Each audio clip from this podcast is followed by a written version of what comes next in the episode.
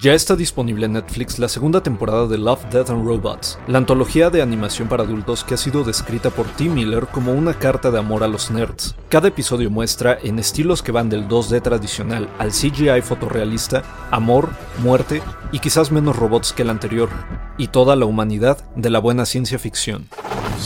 Institute. Masterpiece, your life. Wow. It's like a kind of door opens up out there. I figure it leads to some other world trapped inside our own.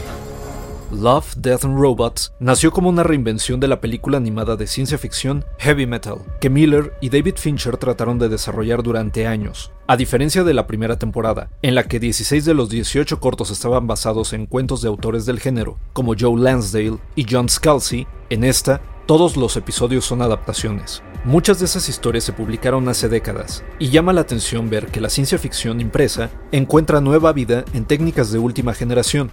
Así, Snow in the Desert trata sobre lo solitaria que sería la inmortalidad, al igual que Pop Squad, pero que pregunta, ¿por qué querríamos vivir por siempre?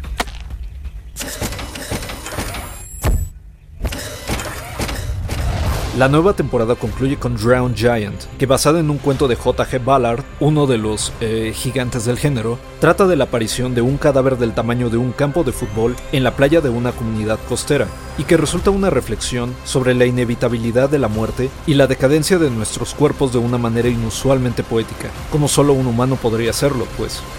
Idea original de Blanca López y guion de Antonio Camarillo, con información del portal Sci-Fi Wire. Y grabando desde casa, Arturo Pedraza. Nos escuchamos en la próxima cápsula SAE.